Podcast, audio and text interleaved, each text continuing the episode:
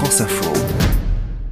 Olivia Leray, on ne pouvait pas rater le retrait de la vie politique de Benoît Hamon. Oui, l'annonce est tombée hier à midi et une minute, heure locale. Bonjour, je voudrais vous dire que j'ai décidé de tourner une page. Euh, tourner une page, euh, c'est surtout pas abandonner les combats. Benoît Hamon parti euh, trop tôt de ce monde de brut qu'est la politique. Et là, je sais que tout le monde se dit, mais c'était pas déjà terminé depuis au moins un an cette histoire.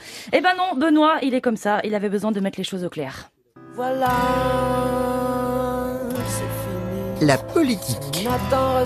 Et alors là, tout le monde se dit qu'écouter une chronique à 100% sur Benoît Hamon, ancien conseiller de Martine Aubry, porte-parole du PS, député, ministre, etc., bah ça va pas être hyper funky. Alors je vous propose quelque chose de participatif. On va tous raconter un de nos meilleurs souvenirs euh, avec Benoît. Marc, par exemple, vous avez souhaité revenir sur son abnégation, Ah bon son côté visionnaire au fil des années. Ça, c'était au début, et puis... Être jeune et socialiste, ça représente euh, un bel idéal. Et un score historiquement bas pour le Parti socialiste, à peine plus de 6%, juste de quoi éviter la déroute financière. Un bel idéal, un bel idéal. Un bel idéal. Isabelle, vous, vous avez voulu revenir sur sa relation avec Martine Aubry. Au début, il était son conseiller, tout était beau, tout était rose. Benoît, il n'a pas besoin d'être numéro un.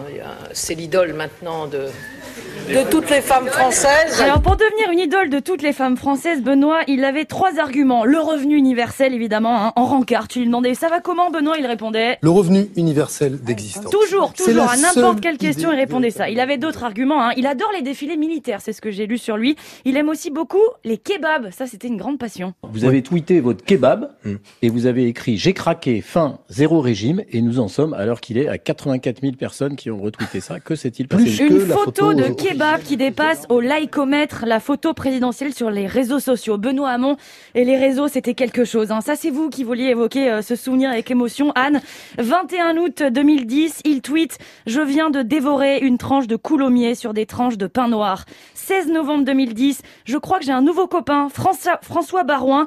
Il n'y a pas trois jours sans qu'il me chatouille. 26 mars 2010, ce week-end, je sèche, je pêche, je bulle, je ronronne, je me roule dans l'air. Bref, je vis. Voilà, une T'as innocence. vraiment écrit ça? Tout à fait, Ouais, 26 tout mars est exact, 2010. hein. Une innocence et une simplicité que l'on regrettera. Après, c'est chez vos larmes, hein. tout n'est peut-être pas fini parce que les histoires de tourner la page, on les connaît, comme Arnaud Montebourg en janvier 2020. Vous dites plus jamais? J'ai tourné la page. Ça, Vous avez sûr. tourné la page. Bonjour, je voudrais vous dire que j'ai décidé de tourner une page. Parce que oui, il reste un espoir. Benoît Hamon est toujours conseiller régional en Ile-de-France. Il ne sait pas s'il quittera sa dernière fonction publique, alors peut-être. Et merci Je en Olivia. Leray. Je voulais ajouter une anecdote. Dans quelques minutes, on va recevoir Yannick Jadot, qui avait été désigné candidat écologiste à la dernière élection présidentielle, qui s'était retiré au profit, au profit de qui? Benoît Hamon. Bravo